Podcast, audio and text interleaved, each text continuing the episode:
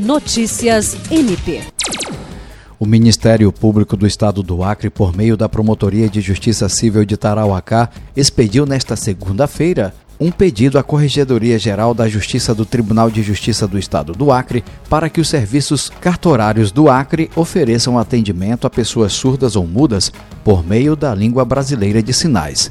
O pedido foi assinado pelo promotor de justiça Júlio César de Medeiros e, através dele, o MPAC visa assegurar e promover a inclusão social das pessoas com deficiência física, bem como garantir o exercício de sua cidadania em igualdade de condições com as demais pessoas, direito assegurado pela Lei Brasileira de Inclusão Social número 13046/2015.